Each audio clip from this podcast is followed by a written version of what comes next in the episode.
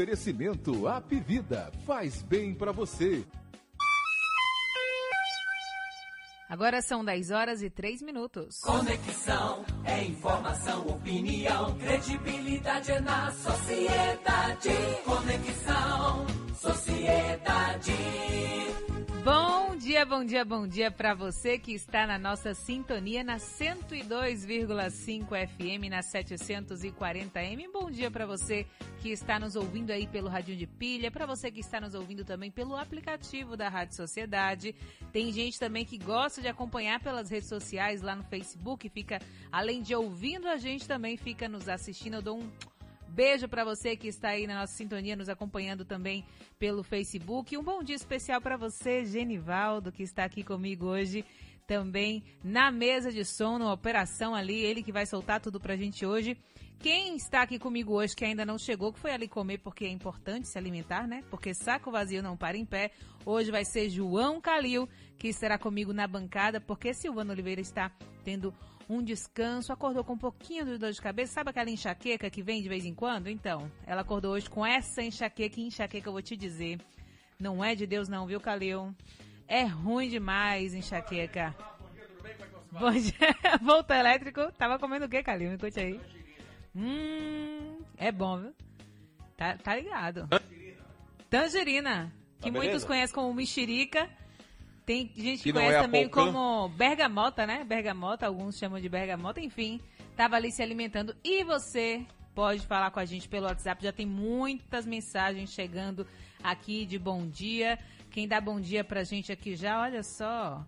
Diane de Biritinga já tá dando bom dia pra gente. Ela que mandou para o nosso 71996561025. Você também pode falar com a gente por este número, é o nosso WhatsApp. Pode mandar uma mensagem de voz com até 30 segundos, por favor, porque mais de um minuto a gente não consegue nem parar para ouvir, porque o programa ele é dinâmico. Então, se você para para ouvir um áudio de um minuto e meio, dois minutos, já perde ali a aceleração e aí já não dá certo, né, Calil? Então, manda um WhatsApp pra gente de até 30 segundos, manda uma mensagem de texto curtinha pra gente poder ler e não deixar de ler.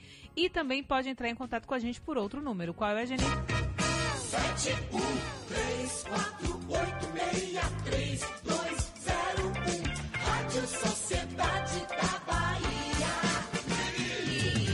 E olha, como a gente sabe, né, Calil? A gente inicia aí por uma promessa de Silvano Oliveira, o programa sempre com boas notícias, para mostrar que mesmo diante dessa crise que a gente está vivendo, existem coisas boas acontecendo. E eu começo aqui, ó, falando da força de um pequeno guerreiro, viu? Esse foi o exemplo deixado por Nicolas, uma criança de apenas dois anos que passou por uma difícil batalha contra o novo coronavírus. Ele ficou 13 dias internado em uma UTI na região metropolitana de São Paulo, com sintomas fortes de febre alta e dores de barriga, além de ter sido também diagnosticado com a síndrome de Kawasaki, que é marcada por inflamação nos vasos sanguíneos. Imagine que batalha que foi, né? Mas, de acordo com a mãe dele, a recuperação de Nicolas foi um milagre devido ao grave estado que seu filho ficou. Segundo ela, a criança já recebeu alta e está sob cuidados médicos em casa. Eu mando aí muita energia positiva e força para o Nicolas, realmente um pequeno guerreiro.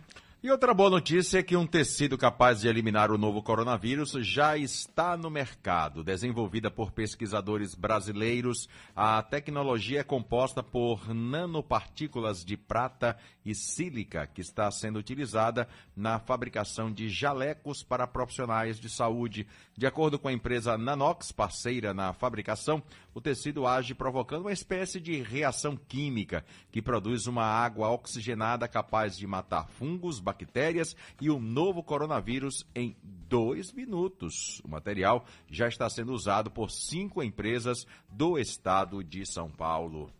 Calil, repete aí dois minutos. Dois minutos. Olha lá, bom dia pra você. Quem está falando aqui com a gente agora é a Marisa Leal Silva, da Cidade Nova, desejando melhoras pra Sil e diz que enxaqueca realmente é horrível, é mesmo, viu? E quando a pessoa tem crises, eu já tive crise de enxaqueca, pensa uma coisa ruim. Quem dá bom dia também pra gente é Reinaldo, que está lá em Massarandupió. Bom dia pra você, Reinaldo, e um beijão também pra você. E vamos começar, né? Bora. Agora, 10 horas. Sociedade. 10 horas e 9 minutos. Vamos atualizar agora os ouvintes com as principais notícias de hoje. Olha como faria Silvana Oliveira, né? Não é Uber Black, viu? não é Uber Black, mas teve polícia batendo cedo na porta de um empresário aí. Essa é a notícia de hoje. Foi preso em São Paulo o fundador da Ricardo Eletro, Ricardo Nunes, na operação direto com o dono contra a sonegação fiscal realizada em Minas Gerais. De acordo com as investigações, aproximadamente 400 milhões de reais foram sonegados ao longo de cinco anos. A filha dele, Laura Nunes, também foi presa na Grande Belo Horizonte, na Grande BH, né? Há ainda um mandato de prisão em aberto para o diretor superintendente da Ricardo Eletro, Pedro Daniel Magalhães, em Santo André, São Paulo. Só para vocês entenderem, essa força-tarefa é composta pelo Ministério Público de Minas Gerais, pela Receita Estadual e também pela Polícia Civil. E de acordo com o Ministério Público, a rede de varejo cobrava dos consumidores, embutido no preço dos produtos, o valor correspondente aos impostos, mas não fazia o repasse desses impostos. O órgão informou ainda que a empresa se encontra em situação de recuperação extrajudicial sem condições de arcar com dívidas e que os bens imóveis de Ricardo Nunes, o dono da Ricardo Eletro, não estão registrados no nome dele, mas de suas filhas, mãe e de um irmão. E vocês falaram muito sobre isso hoje aqui também, né, Calil? Muito. E nas ruas desde cedo, Adriana Planzo traz agora o destaque para hoje, Adriana. Prefeitura inaugura câmeras de medição de temperatura na estação da Lapa. Os detalhes no Conexão Sociedade.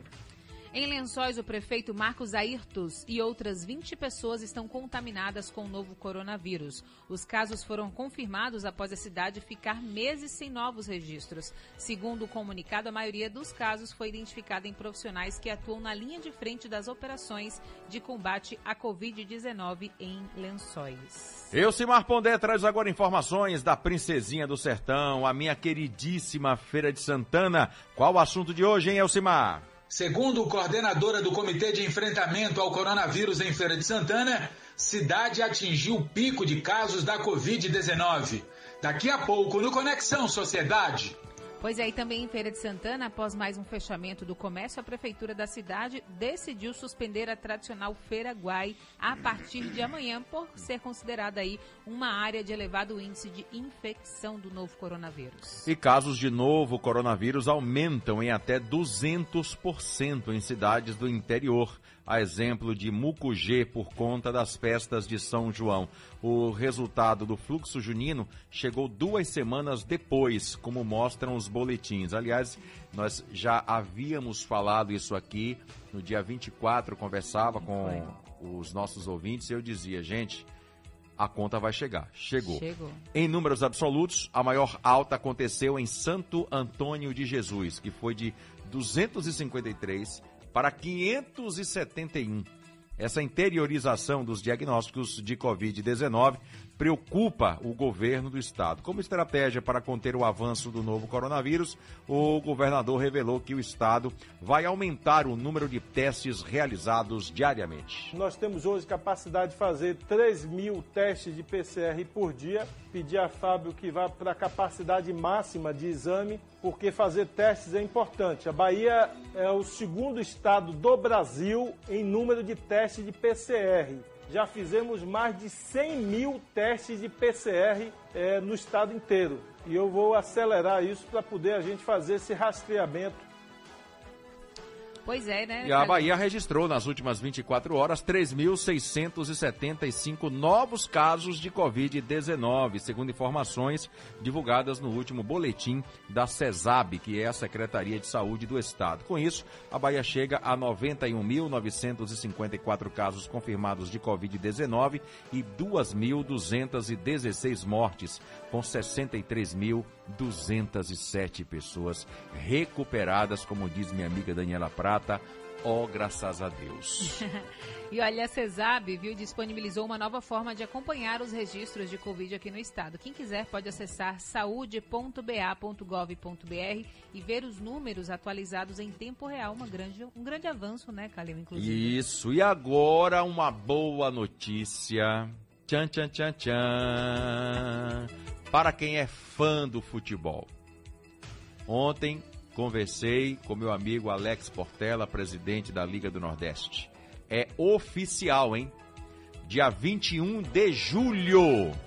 Essa é a data de retorno da Copa do Nordeste que tem em Salvador como sede única da fase final, como afirmou a Confederação Brasileira de Futebol.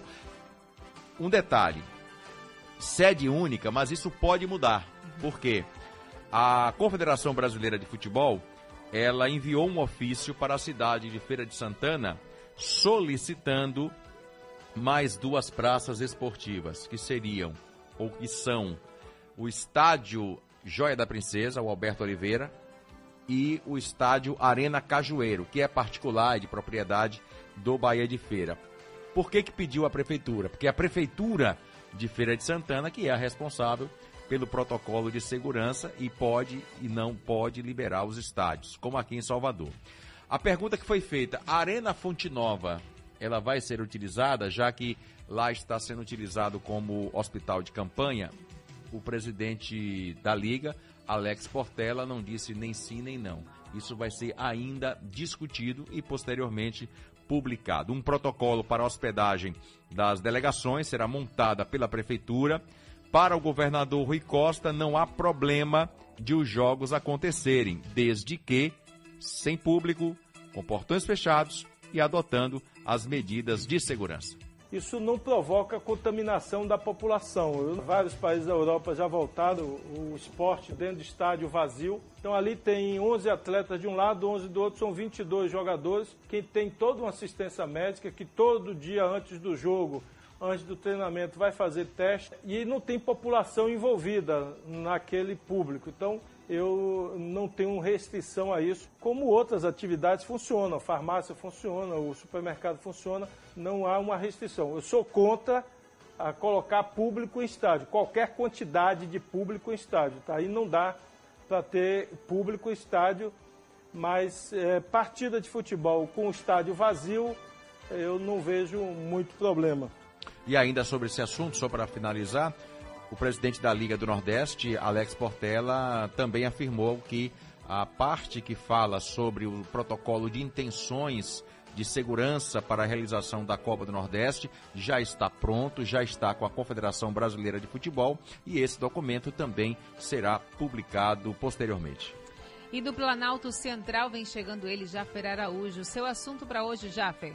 Bolsonaro sanciona um projeto que visa proteger indígenas durante a pandemia, mas veta o fornecimento de leitos e do auxílio emergencial obrigatório. Os detalhes logo mais aqui no Conexão Sociedade. É um pouquinho atrasado, não, né? É, Agora? Oh, pois é. Vamos lá. Senado aprova a indenização de 50 mil reais a profissionais e trabalhadores de saúde incapacitados permanentemente para o trabalho após serem contaminados pela Covid-19. O valor deve ser pago pelo governo federal a profissionais incapacitados pela Covid-19. O projeto de autoria do deputado Reginaldo Lopes, do PT de Minas Gerais, teve parecer do senador Otto Alencar, do PSDB, do PSD baiano. A proposta foi aprovada por 76 votos favoráveis. Como sofreu alterações em relação ao texto que veio da Câmara, o texto vai retornar para análise dos deputados. Lembrando que a indenização consiste em um valor fixo de 50 mil reais para o profissional de saúde incapacitado ou os seus herdeiros em caso de morte do trabalhador, somado a um valor variável para cada um dos dependentes menores do profissional falecido. E foi aprovado também no Senado um projeto que prorroga a validade das receitas de remédios de uso contínuo. Pelo texto, as receitas serão válidas enquanto durarem as medidas restritivas adotadas para evitar a disseminação do novo coronavírus. O texto prevê também que os pacientes que se enquadrem nos grupos de risco podem, por meio de qualquer forma de declaração, indicar outras pessoas para a retirada dos medicamentos. Para isso, os terceiros né, deverão estar com a declaração e o receituário médico ou odontológico. Vamos aproveitar agora aqui para dar uma pausa e dar um bom dia para quem está nos ouvindo. Olha, Calil. Cris e Calil, bom dia, estou ouvindo vocês sempre. Rosineide do Novo Horizonte. Um Obrigado, beijo, Rose. Rosineide. Beijo no coração. Ó, quem tá aqui, viu, Calil? Parabéns, Cris, e ao mestre Cuca da Rádio Sociedade. Opa! pelo trabalho de vocês. Marivaldo de Lauro de Freitas.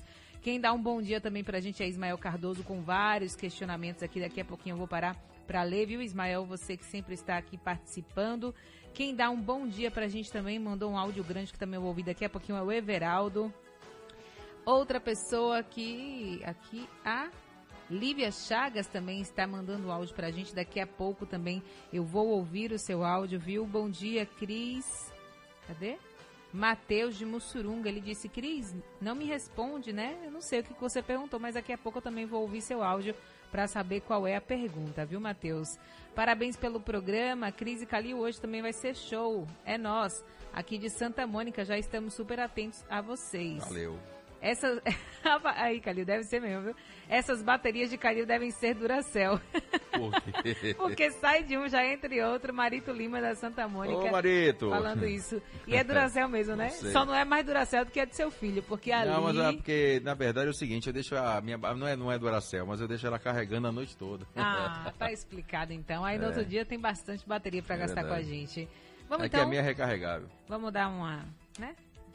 Olha, gente, Calil tá me mostrando aqui vídeos de cachorrinhos. Não fala, não. Ai, eu quero adotar também, Calil, um cachorrinho. Você me Quem? mostra esses vídeos, eu fico Quem louca que tá pra querer. adotando? Eu não posso adotar, não, porque eu moro em apartamento, eu não tenho tempo pra doar pra um cachorro, mas você fica me mostrando esses vídeos, dá vontade. Ai, gente, é muito bom. Ave Maria, eu quero. Vamos lá, ouvir aqui alguns ouvintes antes de voltar pra nossa. Dar um beijo aqui, na, mandar um beijo pra minha, pra minha advogada, doutora Kaila Souza, grande advogada. Doutora Kaila, beijo, no Beijo, seu doutora coração. Tá em São Cristo. Kaila. Kaila. É, é como se fosse Carla, uma paulista falando Carla. Como é que fica? Carla. Kaila. Não, é Doutora Carla. Kaila. Carla. Então, a doutora Kaila. Carla. É, Kaila Souza. Gente Vamos boa. lá, ouvir? Bom dia, Calil e Cris Cambuci. Bom programa para vocês. Arrasem. É, tudo Dá um, dá um abraço para minha amiga Silvana Oliveira e para o meu marido André Chagas, que eu amo tanto. Bom dia a todos e um excelente programa. Essa Lívia Chagas, ela é apaixonada pelo marido, viu, Calil? É eu acho mesmo? a coisa mais linda. Ela sempre fala isso no final. E um beijo pro meu marido, André Chagas, que eu amo muito. Você é dona de hotel agora, hein? Eu? Hum, Eu não. uhum. Quem tava perguntando aqui Eu se eu ia responder, ó, vamos ouvir Tem um aqui o hotel áudio dele. Cambuci aqui em Camaçari. que é Não top. conheço, não, viu, Calil? Esse aí eu não conheço, não, viu? Bom dia, Cris e Calil. Quem fala aqui é Sandra. Bom dia, Sandra. Olha essa aqui, viu? Ouça isso Fala, aqui. Sandroca. Eu sou obrigada, viu? Aqui. Muito bom dia, minha amiga Clis Cambuí. Quando eu falo esse nome, enche a boca de água. Ô, Clis, Calil. Ele falando que você é excelente, viu, Calil? Ih, cadê? Vamos ouvir aqui, peraí. Eu É apertei sem querer. o substituto altura, de altura de todo mundo aí. Ah, Ele é, né? capacitado. Ah. Ele é o cara. Aquele abraço, Calil. Valeu, meu irmão. Correia da boca da mata. Grande amigo aí da Boca da Mata, gente boa. É, Calil arrasa. Arrasa na- em tudo que faz, né, Calil? Não, Ainda não, arrasa na não. cozinha. Ah, aqui, né? Dona Pri Calil, viu? Ô, mulher de sorte. Mas vamos lá, né? Já tá chateada. Por quê? Engordou 10 quilos. Ah, eu não vou falar de engordar, não, viu? Eu prefiro ficar calada, porque essa pandemia tá mexendo com todo mundo, gente. Ah, não tem mas como tá. você sair ileso, sem uns quilinhos a mais ou a menos, sem os neurônios a mais ou a menos. Impossível. Essa pandemia mexeu com todo mundo, né? Não tem E tá pra onde mexendo, correr. né? E tá, mexendo. Enquanto não acabar, vai continuar mexendo. E eu acho que até quando acabar, viu, Calil? Ela vai continuar mexendo porque é, movimentou, né? Mudou muita coisa na nossa cabeça. Então, acho lá. que não tem como. Vamos lá. Vamos lá? Vamos Câmara. continuar? Câmara. A Câmara dos Deputados aprova medida que flexibiliza ano letivo por conta da pandemia. Normalmente são exigidos ao menos 200 dias letivos por ano em escolas e universidades. Com a medida, escolas de ensino infantil não precisarão cumprir nem os 200 dias letivos, nem a carga horária anual. Já estabelecimentos com ensino fundamental, médio e superior deverão cumprir ao menos a carga horária. Caso a pandemia dificulte o cumprimento do mínimo de horas, o aluno poderá pagar as horas que faltam no ano seguinte, mesmo cursando outra série. O texto aprovado pelos deputados determina que as datas do Enem deste ano sejam definidas junto aos secretários estaduais. A deputada Alice Portugal, do PCdoB, também defendeu uma emenda para que alunos e professores também participem desse debate. Nós não podemos aceitar improvisos. É, são muitos traumas sobre a educação brasileira. Então, essa emenda ela é muito importante porque ela democratiza a ouvida, a ausculta. Portanto, ela não faz uma marcação da data, apenas indica a necessidade de ouvir a todos. Pois é, e o texto ele segue agora para aprovação do Senado. Eu sempre defendi que Ah. tudo que a gente fosse fazer na Câmara fosse levado a uma votação popular, sabia? Era interessante. Mas a gente bota os caras lá, eles não defendem a gente, defendem os próprios umbigos, enfim. Ah, Agora, às vezes tem algumas petições online, né, inclusive que o que, é que são disponibilizadas e poucas pessoas sabem disso, né, Calil, inclusive. Seria até interessante que a gente divulgasse mais quando houvesse alguma petição, que é muito bom. E olha, Flávio Bolsonaro e a esposa dele, Fernanda Nantes, prestam depoimento ao Ministério Público do Rio de Janeiro no âmbito das investigações no caso das rachadinhas. Por videoconferência, o casal colaborou com as perguntas feitas pelos promotores. O esquema de rachadinhas, lembrando, consiste no desvio de dinheiro por meio do salário de assessores e teria sido comandado pelo então deputado estadual em seu gabinete na Assembleia Legislativa do Rio de Janeiro. E também seu assessor Fabrício Queiroz, que está preso desde o último mês. E por falar em Flávio Bolsonaro, a gente tem informações de que o presidente Jair Bolsonaro está bem, né, Calil? Após ter eh, divulgado que está com o novo coronavírus, ele disse que está bem, que está fazendo a medicação, parece que não teve mais febre até então. Não, Mas- é, é, daqui a pouco eu trato desse assunto, porque na Ah. verdade, né, você falou aí sobre a prisão do Queiroz. Sim. Eu tenho uma notícia aqui para te atualizar. Opa. O Tribunal de Justiça do Rio de Janeiro Hum. encaminhou para o Superior Tribunal de Justiça os pedidos de liberdade Hum. de Fabrício Queiroz e da mulher dele, Márcia de Aguiar. A decisão é da desembargadora Suimei Cavalieri. Os dois tiveram ordem de prisão preventiva decretada no âmbito das investigações da Operação Anjo. Por que Anjo? Boa pergunta, por quê? Porque assim é apelidado o advogado da família Bolsonaro. Ele- Ah, é? Ele, ele tem a alcunha de anjo.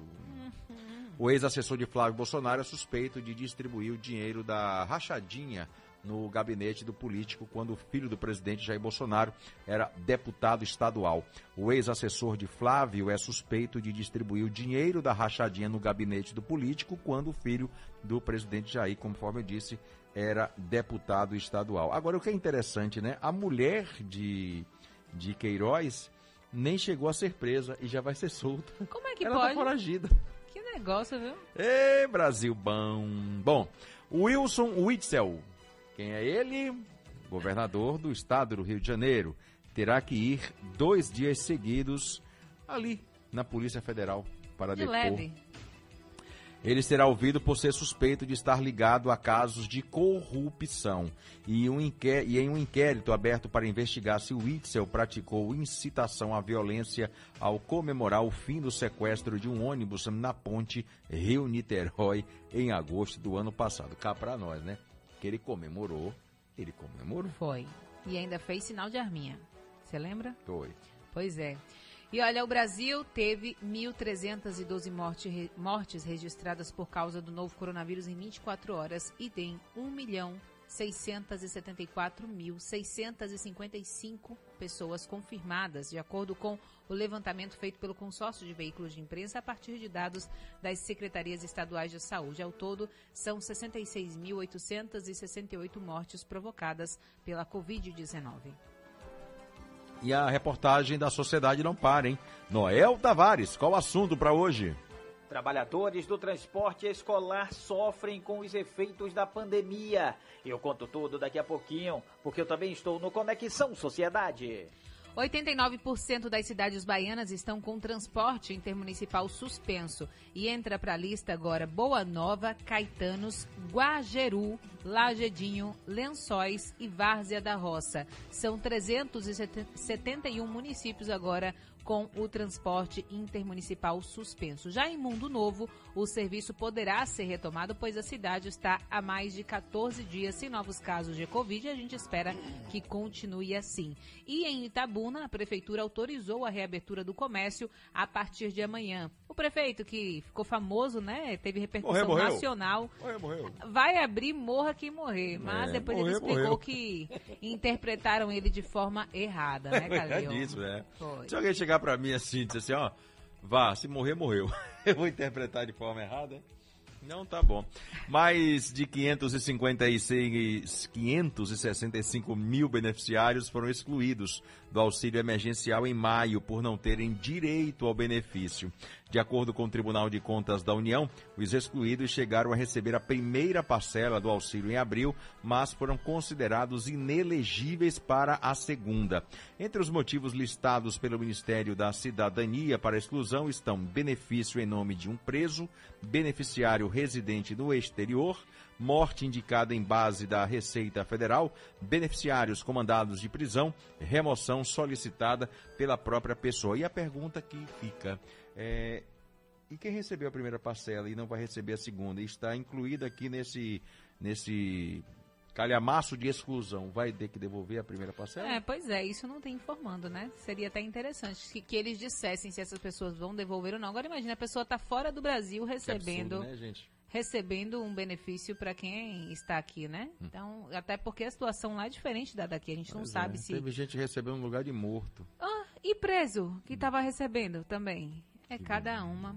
E olha, hoje a Caixa Econômica Federal vai liberar os saques e transferências da primeira parcela do auxílio emergencial para os aprovados inscritos no aplicativo e no site dentro do terceiro lote e que faz aniversário em março. Ou seja, se você faz aniversário em março e recebeu aí no terceiro lote Da a primeira sua, parcela. a primeira parcela. Não é da é. terceira, não. Não, é a primeira parcela do terceiro lote, viu? Você vai poder sacar a partir de hoje ou transferir também esse valor de 600 reais. E 10 pessoas morreram ano passado vítimas da leptospirose. De janeiro a dezembro, 146 casos foram registrados. Só neste ano, 47 casos já foram confirmados na capital com uma morte. E a partir de hoje, a Secretaria Municipal da Saúde vai intensificar as ações de controle da doença na região do dique do Tororó, como explica a coordenadora das ações contra a leptospirose, Cristiane Iuki. A gente vai realizar então essa intervenção química nesses locais identificados que possuem sinais ativos de roedores, como tocas e em bocas de lobo. E se necessário, a gente vai acionar outros órgãos da prefeitura, se por exemplo precisar de capinar ou retirar lixo e entulho, a gente pode acionar a Limpur, por exemplo. Pois é, e olha, os microfones não param, viu? Felipe Oliveira também traz o assunto dele para hoje. Felipe? Entre 2019 e 2020, casos de chikungunya crescem mais de 400% na Bahia. Os detalhes eu trago daqui a pouco.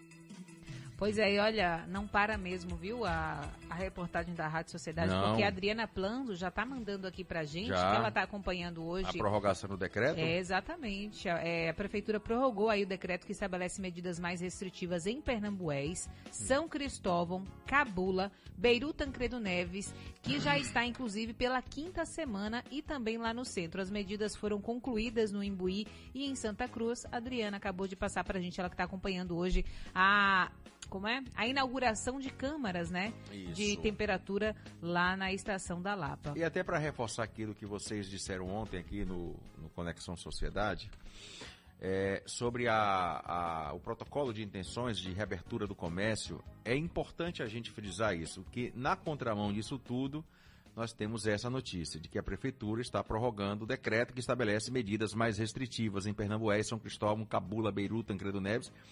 Já é a quinta semana. E o centro da cidade também. É, Aí você pergunta, e a gente está aqui na expectativa de a reabertura do comércio, não é? Sim. E quando é que ela vai acontecer? Só o comércio, só quando tiver com 75% dos leitos, né? Vamos Todo lá. o comércio. É, isso, muito bem. A primeira fase, que consiste na abertura de shopping centers, é, comércios com até 200 metros quadrados, igrejas e templos, né? Hoje a curva está em 79,5%. Não é a curva, perdão, desculpa, não que curva, pa- paga, paga. A taxa de ocupação Dos leitos. dos leitos de UTI para a Covid-19, a taxa está em 79,5%. Isso. Para que obtenha a reabertura dos shopping centers, dos espaços comerciais com até 200 metros quadrados, templos, igrejas, enfim, essa taxa tem que ser reduzida para 75%. Beleza. Muito bem. E quem é que define isso? Todos nós. O povo. É. né? Então, nós é que vamos dizer quando é que essa primeira fase da, da reabertura da economia vai acontecer. Mas aí eu te pergunto, né, Calil, como que a gente vai conseguir chegar nessa taxa de 75% de ocupação dos leitos se hoje a gente vê o prefeito aí ó, prorrogando é, as medidas em mais bairros em Pernambués que já passou por duas Talvez vezes. como uma forma já de, São- de, de- entendo eu, como uma forma de pressionar, Só pode, né? Porque- pressionar para que essa taxa venha acontecer daqui a cinco dias. Aí tinha gente me perguntando, mas Cris, o que, que você acha disso? Você acha que é certo o prefeito fazer isso? Eu falei, é, sabe por quê? Porque se ele abre tudo agora, a gente tá com 79,5%, gente. Para chegar a 100% é um pulo. Como Feira de Então, se- Santana. pois é. Então, assim, se você abre tudo agora, claro que quando abrir a contaminação pode existir, pode existir. Porque a pessoa falou, ah, então vai abrir tudo e não vai ter mais nenhum contaminado, né? Não, vai ter contaminados. E é por isso que ele precisa que a taxa de leitos esteja menor ou igual a 75%. Porque se tiver contaminação, vai ter leito. Se não tiver leito, vai ter colapso. E aí pessoas vão morrer na fila esperando por um leito. O que não é o correto. Aí vai acontecer como teve casos na Itália no início, que tinha que dizer, ah, você tem 80 anos, você pode morrer. Você que tem 5 anos tem que sobreviver. Então, assim, claro que, que para medicina, né, a escolha é sempre pelo mais jovem. Mas é, é horrível você ter que escolher salvar a vida de um ou de outro. Todo mundo merece, todo mundo tem direito à vida. Então, assim, é necessário que as pessoas se conscientizem e que as pessoas entendam a importância do isolamento social. Eu vejo gente correndo sem máscara, gente fazendo aglomeração, jogando o baba no fim de semana. Então, assim, enquanto essas pessoas fizerem isso e não tiverem consciência da importância do isolamento social, do distanciamento social também, vai continuar ocorrendo casos. Não vai adiantar. Eu estava vendo aqui, eu faço parte de um grupo dos ex-soldados da 14ª Bateria, rapidinho, 10 segundos. E um amigo meu, que serviu comigo na turma de 86, o Gerson, diz assim, olha, na Bahia, talvez não tenha exemplo melhor que aqui em Feira de Santana. Ele está lá em Feira de Santana e está ouvindo até a Rádio Sociedade. Por duas vezes, o comércio foi aberto e por três fechado. Os números multiplicaram por dois e a ocupação hospitalar chegou a 100%. Pois é. Quem puder, fique em casa. E aqueles que não puderem, vamos nos cuidar. Pois é, aqui ó, tem a, a Rosa, tá dizendo, mesmo com o decreto Pernambués sempre esteve aberto. Então, assim, Sedu, vamos lá, né, em Pernambués, ver se tá abrindo ou se tá fechando de verdade, porque assim fica A difícil. pergunta que eu não consigo é resposta até hoje. Ah. Cajazeira, gente. Ninguém Não fecha. fecha, Não- né, Por quê? O que, que tem ali em Cajazeira, gente? Eu não sei não. Porque Mas o comércio tá, o comércio tá normal. É. Não teve medida restritiva, não teve lockdown, não teve bloqueio, não teve absolutamente nada. Normal. É, eu vejo essa sanção como um, um- é, é, esse projeto sancionado um pouco tardiamente, né? Eu queria é igual entender. o, o- a lei que sancionou o uso obrigatório de máscaras também. Eu queria entender A pandemia acontecendo há três meses, sancionou essa semana. 112 dias que nós estamos em pandemia. É. Por que, que agora que foi sancionado? Por que, que o índio, né? Os donos de fato dessa terra foram deixados por último, hein? A gente vai entender Alguém já já pode explicar Jaffer, mim? viu? Olha aqui, Calil, a Aldenira está dizendo que lá em Salinas da Margarida está sem transporte público desde março. É, tá, sa- tá, tá na lista da. Aliás, o transporte público Inter- municipal. É, tem que saber se é o intermunicipal ou se é o porque, transporte coletivo me- da é, cidade, porque né? o intermunicipal, se não me falha a memória, entrou na lista essa semana, foi na semana passada, a cidade de Salinas da Margarida. É, já que a gente está sem Jaffer por enquanto, vamos... Uhum. Olha aqui, ó. Atenção, o atendimento presencial nas agências da Previdência Social foi adiada para 3 de agosto. O adiamento está na portaria conjunta número 27 da Secretaria Especial de Previdência e Trabalho do Ministério da Economia e do INSS, publicada no Diário Oficial de hoje. O atendimento exclusivo por meio de canais remotos fica prorrogado até o dia 31 de julho e vai continuar sendo realizado mesmo após a reabertura das agências. Segundo o Ministério, em um primeiro momento, o tempo de funcionamento das agências será parcial, com seis horas contínuas. E o atendimento vai ser exclusivo aos segurados e beneficiários com prévio agendamento pelos canais remotos, o meu INSS e o Central 135. Também serão retomados os serviços que não possam ser realizados por meio dos canais de atendimento remotos, como, por exemplo, realização de perícias médicas, avaliação social e reabilitação profissional. Portanto, o atendimento, a reabertura das agências do INSS foi adiada para o dia 3 de agosto. É isso aí, Calil sempre trazendo muita informação. Vamos dar um giro? Bora! Giro Bahia. Quem traz informações agora é ele, Felipe Oliveira. Bom dia. Bom dia, Cris. Bom dia, Calil. Aqui em Salvador, a Rede Dor São Luís está procurando voluntários para testar a vacina contra a Covid-19. A administradora precisa de mil pessoas e, nesta etapa, os alvos são profissionais da área de saúde, pessoas com risco aumentado para infecção pelo vírus e adultos com idade entre 18 e 55 anos. Dos mil, dos mil voluntários, 500 receberão uma dose da vacina em teste e, e outros 500, né, os outros 500 receberão outra vacina. Pessoas que já tiveram vírus serão excluídas do estudo. Eu sou Felipe Oliveira para a Rádio Sociedade da Bahia. Giro Bahia. Oferecimento: Governo do Estado. A Bahia contra o coronavírus. Pois é, e olha só, peraí, cadê? Deixa eu achar aqui, ó. O Gabriel do bairro do Uruguai tá mandando aqui, Calil. Fala, gente. Gabriel. Agora não dá mais pra dizer que seu nome é doce, mas sim salgado como o Shark. Que nome forte, hein? Ele me mandou a foto aqui, Shark Cambuí. Até Shark tem agora, viu? Ah. Fique aí, hum, cheia das, da- da- dos comércios, essa família. Como é? Já comeu? Shark? Quem tá dando bom dia aqui pra gente também, olha, é a Cris. Ela disse que queria fazer Sua uma xará. reclamação. Estou esperando. Pode falar aí, Cris, qual é a sua, qual é a sua reclamação, viu, Xará? Ahn, tem outras pessoas dando bom dia aqui pra gente, ou, ou tentar ouvir alguns áudios daqui a pouco, ó. Bom dia, um abraço a todos da Rádio Sociedade. Aqui é Cleito, estou escutando vocês aqui do trabalho. Um beijo pra você, viu, Cleito? Ele é 75, será que é lá de Feira de Santana? Não sei.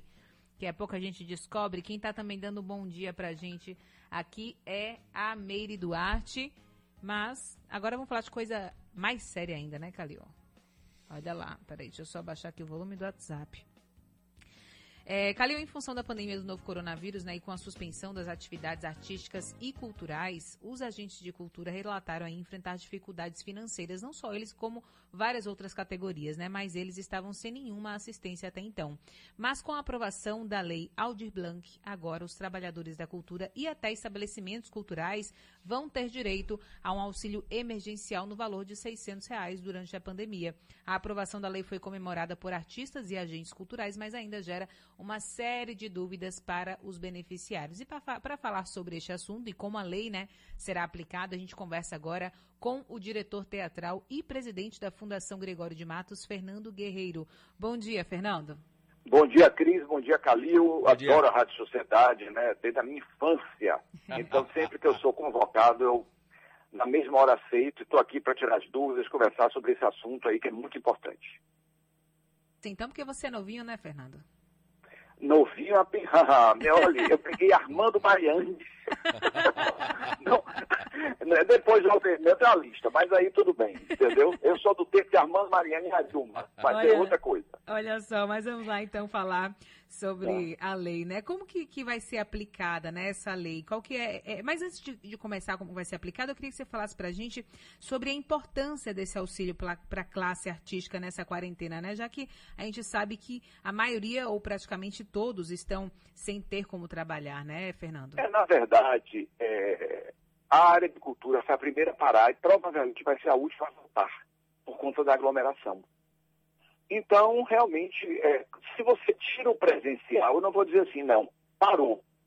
Não tem nada, não, porque a gente continua hoje com as lives, com o audiovisual, mas é um formato novo e que os artistas estão tendo que se adaptar numa velocidade muito grande e a monetização é muito complicada ainda, porque é nova.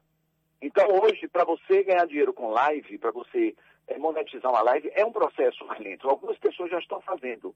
Mas, no frigir dos ovos, muitos artistas estão em dificuldade mesmo, né, porque já vinham numa situação delicada antes e é, é, todo mundo foi pego de surpresa e a gente está aí tentando fazer o que pode, distribuição de cesta básica, né? eu estou tentando rea- reativar alguns editais, mas chegou essa lei emergencial que, na verdade, foi uma conquista. Né? Toda a classe trabalhou para isso, né? juntamente com os fóruns de gestores, que tem um fórum de gestores estaduais e municipais, e essa lei já foi aprovada, e agora eh, o recurso precisa ser repassado. né? A próxima etapa mas ontem eh, eh, teve uma reunião com o ministro do Turismo, né, que na verdade é Cultura e Turismo juntos, e ele disse que no máximo daqui a 20 dias esse, esse recurso deve estar sendo repassado. E isso, obviamente, vai dar um alívio grande aí para a classe. É, assim, na prática, né? Como que a lei era- ela será aplicada na prática? Olha, na verdade, é, é- toda lei tem processo de regulamentação. né? O que é regulamentação? É, um- é você dizer como essa lei vai ser implementada. né? Então, isso já está sendo trabalhado, governo federal, governo estadual e prefeituras, para chegar nessa regulamentação. Então, eh, na verdade, o auxílio vem de três formas diferentes. né? Você tem um auxílio de 600 reais para a pessoa física, né, que é um auxílio que vai ser repassado direto, que provavelmente vai ser através de um cadastro feito pelos estados, que a gente está dividindo para não gerar zona de sombra. Você vai ter um apoio à pessoa jurídica e espaços culturais, né, que isso deve vir através do município, ou seja, é, quem tem empresa, esse, esse, esse pode variar de 3 a 10 mil reais, certo? E você tem também os editais. O que são os editais? Os editais, na verdade, vão selecionar projetos artísticos que possam ser executados agora durante a pandemia. Provavelmente, a grande maioria, projetos online ou pelo menos mesclados. Então, são es- são esses três formatos. Né? A lei já foi publicada e logo que a regu- a regulamentação eh, for aprovada, a gente vai disponibilizar no site da Fundação. É, Guerreiro, Calil, um abraço para você. Com relação ao que você falou aí sobre. Eu tô ouvindo super mal. Tá, tá. E Alô? agora? Melhorou? Melhorou? Oi? Tá ouvindo agora? Não, não estou ouvindo não, só ela. Você não. Peraí, vamos ver se. Mudando o microfone. E agora tá bom? Agora ouço. Muito, muito lá. Guerreiro Calil, deixa eu te perguntar o seguinte: você falou aí sobre a definição é, de pessoas físicas e de pessoas jurídicas para é, o futuro recebimento deste, deste auxílio. O que, que vai definir esses critérios? vai ser um cadastramento. A gente já está fazendo um cadastramento na fundação. Uma parte dele a gente vai ter que refazer, porque as pessoas vão ter que se cadastrar e nesse cadastramento elas vão ter que provar né, que trabalham especificamente. Então, não sei qual, qual- qual vai ser o prazo, dois anos, um ano e meio, e que elas não estão recebendo nenhum auxílio federal. Ou seja, vão existir critérios justamente para evitar o que está acontecendo agora com 600 reais da Caixa. Muita gente está recebendo e não tem direito. É, Então, é um processo que envolve alguma burocracia. Não tenha dúvida. É, Guerreiro, assim, uma dúvida em relação a esses editais, né? Você disse que são projetos artísticos que podem ser executados na pandemia. É, quais são os tipos de projetos, por exemplo? Você falou que poderiam ser é, projetos online, né? Mas quais os Olha, tipos de você pode fazer cursos online, você pode fazer é, espetáculos online. É, eu teve um projeto, inclusive, agora em São Paulo, que eram sete atores, cada um no estado do Brasil, eles estavam fazendo uma peça juntos. Né? Você pode fazer trabalhos com literatura, você pode fazer dar aula de dramaturgia, ou seja, fazer exposição online. Você tem uma gama enorme, produzir vídeos, produzir curtas e longas metragens. Tem- Tem uma vasta gama aí de possibilidades É trabalhar realmente o lado criativo, né, Guerreiro? o lado criativo. É assim, eu digo sempre que é, a gente não volta, o normal que a gente conhecia não volta mais. E é eu esse- acho que a gente vai ter realmente um novo normal, né? principalmente para o setor artístico, que ele vai virar um setor muito tecnológico também. E é esse novo Eu acho que A normal? tecnologia vai estar ligada invariavelmente. Não é que a gente não vai voltar para o presencial, mas a tecnologia hoje já está absorvida né? e o setor audiovisual vai crescer muito, eu acredito. Acho que é um, um setor que já vem crescendo no Brasil e agora vai disparar. E é esse novo normal que eu queria tratar com você, porque eu já conversei com o Zé Eduardo essa semana e ele estava me falando sobre, eu não lembro qual foi o estado, se você me se você souber, me fique à vontade e me diga. Mas aquilo que quando eu era menino, que você era menino, que acho que nós somos da mesma época, né? Os drive-ins, tinha um drive-in na paralela. Já se fala em drive-in. Já está acontecendo. Já está acontecendo, agora eu só não lembro qual é o estado. Não, ele está acontecendo em São Paulo, inclusive o Jota Quest. E São Paulo, 500, São Paulo. É, 550 reais de ingresso esgotou em 24 horas. Então, o que é que você acha aí desse novo normal voltando para a época retrô? é muito engraçado porque a história vai e volta. É? Né, é, é muito engraçado. Olha, a gente já tem o drive-in de Salvador, que vai provavelmente ser no centro de convenções, certo? É, ele já está planejado, só está dependendo da liberação da prefeitura, né? Mas ele vai acontecer e vem aí com shows, com projeções cinematográficas e tudo mais. Mas ele já está é, é, é, todo planejado, se eu não me engano, a Zoom, a Carambola, são três empresas associadas, né? E ele deve já estar, tá, é, só vai depender agora da pandemia, eu acho que agosto, estourando, né? Ele, ele vai estar tá rolando aí. Eu acho que passa Massa. Eu acho que assim, é, o que é que eu acho? O drive é legal, é, mas você não pode comparar assistir um show dentro de um carro e assistir um show na galera. Não Aliás, tem como. Eu, eu, eu até eu vi. tem coisas que vão passar por agora e acabou. Eu até vi, Guerreiro, na, na Fernando Guerreiro, na, na, ontem, durante a live, do, durante a apresentação do prefeito e do governador, alguma coisa já falando sobre o drive-in é, na terceira tá fase. Na terceira fase é, é... Eu acho que é a segunda o drive-in, se não me engano. A segunda. A segunda? Acho que ele já entra na segunda, se não me engano. Ele agora tem uma série de restrições, entenda. Vai o setor de eventos e o setor cultural, né, a gente está tendo que... Na primeira fase. A primeira, é primeira já, né? É já na primeira fase, na fase 1 aqui, então, templos, é igrejas então, e drive-ins. É, isso aí vai ter que ser, ter todo um protocolo de segurança, né? Entendeu? As pessoas não vão poder sair dentro do carro, ou seja, né? mas é adaptação. Né? A gente vai ter que realmente se adaptar. A gente na Fundação agora tem um projeto chamado Fábrica de Musicais, que é um projeto para incentivar a produção de musicais. No ano passado a gente estreou o Sonho Noite de na Bahia com a direção de João Falcão, foi um sucesso enorme. E agora, quando a pandemia bateu, nós já tínhamos aprovado o segundo projeto, chamado NAU. Esse projeto vai acontecer já virtualmente presencialmente a gente está fazendo um longo trabalho com a equipe. Né? Então, provavelmente, algumas pessoas vão poder assistir no teatro, um número restrito, e também vão poder assistir online em casa.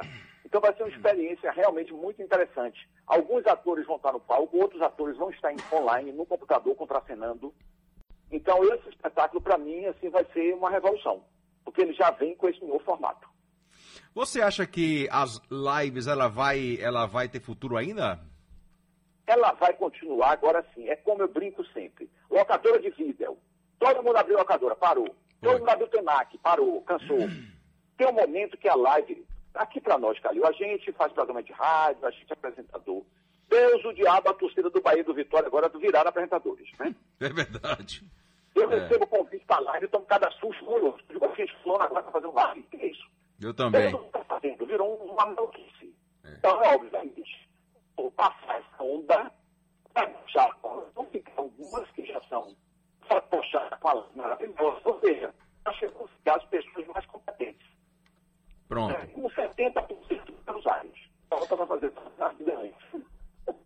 Fernando Guerreiro, nosso grande diretor teatral, presidente da Fundação Gregório de Matos, que satisfação, viu? Muito obrigado pela sua participação aqui. Para vocês, continue de cultura, porque a sociedade é um veículo importantíssimo na cidade de São Paulo. Com certeza. A rádio é a sociedade, então, né, que a sociedade é o monte da metrópole, se você for avaliar, né? Isso. Então a gente trabalha com as pessoas, a gente dialoga com as pessoas, isso é importantíssimo.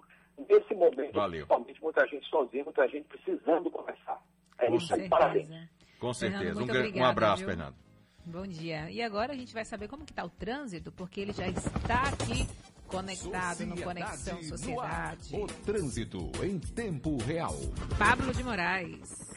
É, e o motorista que está pensando em pegar a Estrada do Coco nesse momento deve ter paciência. Tráfego bastante carregado na Estrada do Coco, a BA-099, próximo ao acesso à Vilas do Atlântico. Tem congestionamento, bastante lentidão para o motorista. No caminho contrário, sentido Salvador, só tem intensidade. Você que vai pegar a Avenida Paralela, encontra trânsito carregado, mas sem congestionamento. No Iguatemi permanece aquela situação das obras, trechos de lentidão Via expressa deve ser evitada. Tem lentidão também na Heitor Dias, então siga pela Avenida Bonocô, pegue o Vale Nazaré, túnel Américo Simas para acessar o bairro do Comércio. A São Martin continua com congestionamento no trecho entre Santa Mônica e o acesso ao Curuzu. Se precisar sair, bote a máscara, irmão. Bote a máscara, irmã. É a Bahia contra o coronavírus. Governo do Estado. Com você, Cris, Calil. Muito obrigada, Pablo. Obrigado, Vamos- Pablo. Vamos agora, né, ali? Eu, só- eu tô só esperando. O quê? Né, Pablo? Tô esperando só a ninhada. Ah, do quê? Da- É cachorro, é? O quê? Ah, Ah, ele tem cachorros, são. São lindos aqueles cachorros Nossa. dele, né? Pablo tem cada tchau-tchau Se tiver um daquele, eu não saio de casa. velho. Vou fazer rádio lá, rádio lá de casa. Vou fazer home, home office. rádio. Olha, quem tá dando um bom dia aqui, vamos dar, antes de ir pro comercial, dar um bom dia aqui para Irailson da Paz. Bom dia, Irailson. mandar um alô pra galera lá de Araci, Bahia. Um beijo pra galera de Araci, um beijo pra você também, viu? Nildo Brandão tá aqui desejando parabéns a todos os padeiros do Brasil pelo dia. Hoje é dia do padeiro. Opa! Olha, nossa, um abraço a todos os meus amigos, irmãos, padeiros. Conheço muitos padeiros da, da, da época antiga, da, da nova safra aí dos padeiros, né? O pessoal que produz o pão nosso de, De cada, cada, dia, dia. né? Nildo Brandão tá mandando também um abraço pra Valeu, galera do Nildo. bairro da Pra- Paz, de Coração de Maria e pros colegas é, numa padaria lá do IAPI. É, Tabaco Geleia, Nando, Silvio, Sérgio, Binho e Isabel. Que galerão, viu? Bom dia eu todos mandar um- vocês. deixa eu mandar um beijo aqui pra essa criatura linda, maravilhosa, que não tá me ouvindo agora. Mamãe É. tá, né? Porque tá estudando. Ó quem tá em casa estudando aqui, ó. Mandou a foto, ó quem tá estudando. Gabriel, todo com Gabriel, cara de tá em casa estudando, olha lá. Tá lá, tá. É, como é que chama? Aula Virtual. virtual. Ô, olha isso aqui. Cris, aqui em casa até o gato Gold ouve a Rádio Sociedade. Aí mandou um vídeo do gatinho dela ouvindo a gente. Adorei, viu? Um beijo pra você. Aí, cadê o nome dela? Rosa. Rosa de Pernambués, é isso, Rosa? Se eu tiver errada, me corrija, viu? Um beijo pra você. Bom dia pra essa dupla. Estou ligada aqui, viu? É, é Nancy do... De onde? Não falou de onde é. Mais um beijo pra você, Nancy. Então vamos lá, né? Agora, Bora. 11 horas e 4 minutos. Conexão Sociedade. Bate bola. Fala galera, manda pra mim que eu mato no peito, boto no chão. Às sete da noite a sociedade sai na frente com o programa Bate Bola. Conteúdo, informação, debates, opinião e credibilidade. O melhor do futebol com a marca da maior rádio do norte e nordeste do Brasil. Estaremos juntos, é com a equipe Show Sociedade. Bate bola. De segunda a sexta, às sete da noite. Tá precisando de dinheiro? Tá com contas, boletos, emplacamentos e PVA atrasados? Nós temos a solução para você. Transforme o limite do seu cartão de crédito em dinheiro na hora, na RS Cred. É isso mesmo, dívidas nunca mais. Pegue mil em 12 vezes de cem reais. Pegue 10 mil em 12 vezes de mil reais. Pegue 20 mil em 12 vezes de dois mil reais. Empréstimos de qualquer valor em até 12 vezes, mas tem que ligar agora no 3267-2778. Lojas RS Cred, Avenida 7, Guatemi, Liberdade e São Cristóvão. Empréstimos em todos os cartões de crédito com as melhores taxas do mercado, sem consulta ao SPC ou Serasa. Ligue 3267-2778. Cobrimos qualquer oferta da concorrência. As 100 primeiras ligações ganham um descontão, mas tem que ligar agora. 3267-2778. Siga o Instagram, arroba RS Salvador e concorra a prêmios semanais. Arrasar em qualquer balada, gostosa nesse passinho. Com ela não tem festa errada, com pitu cola ninguém tá sozinho. Mistura perfeita pra quem quer causar. Pito cola e você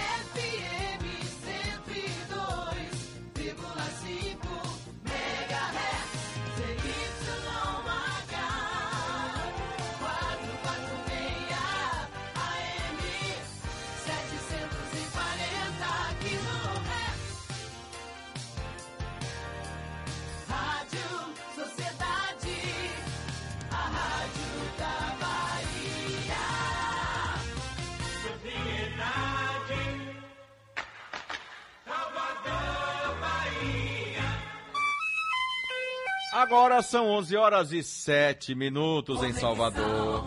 Sociedade. A gente tinha prometido, né? E agora a gente vai trazer ele, né? Porque o nosso Sociedade em Brasília. Jafer Araújo, nosso correspondente lá de Brasília, vai trazer essa notícia aí sobre o presidente Bolsonaro ter sancionado o projeto que visa proteger indígenas durante a pandemia, mas vetou o fornecimento de leitos e do auxílio emergencial obrigatório. Jafer, bom dia. Bom dia, Calil. Bom dia a todos. Pois é, Calil, o presidente Jair Bolsonaro sancionou hoje essa lei que estabelece diversas medidas de proteção aos povos indígenas durante a pandemia do coronavírus. Além deles, também são beneficiados com essa lei comunidades quilombolas e povos tradicionais.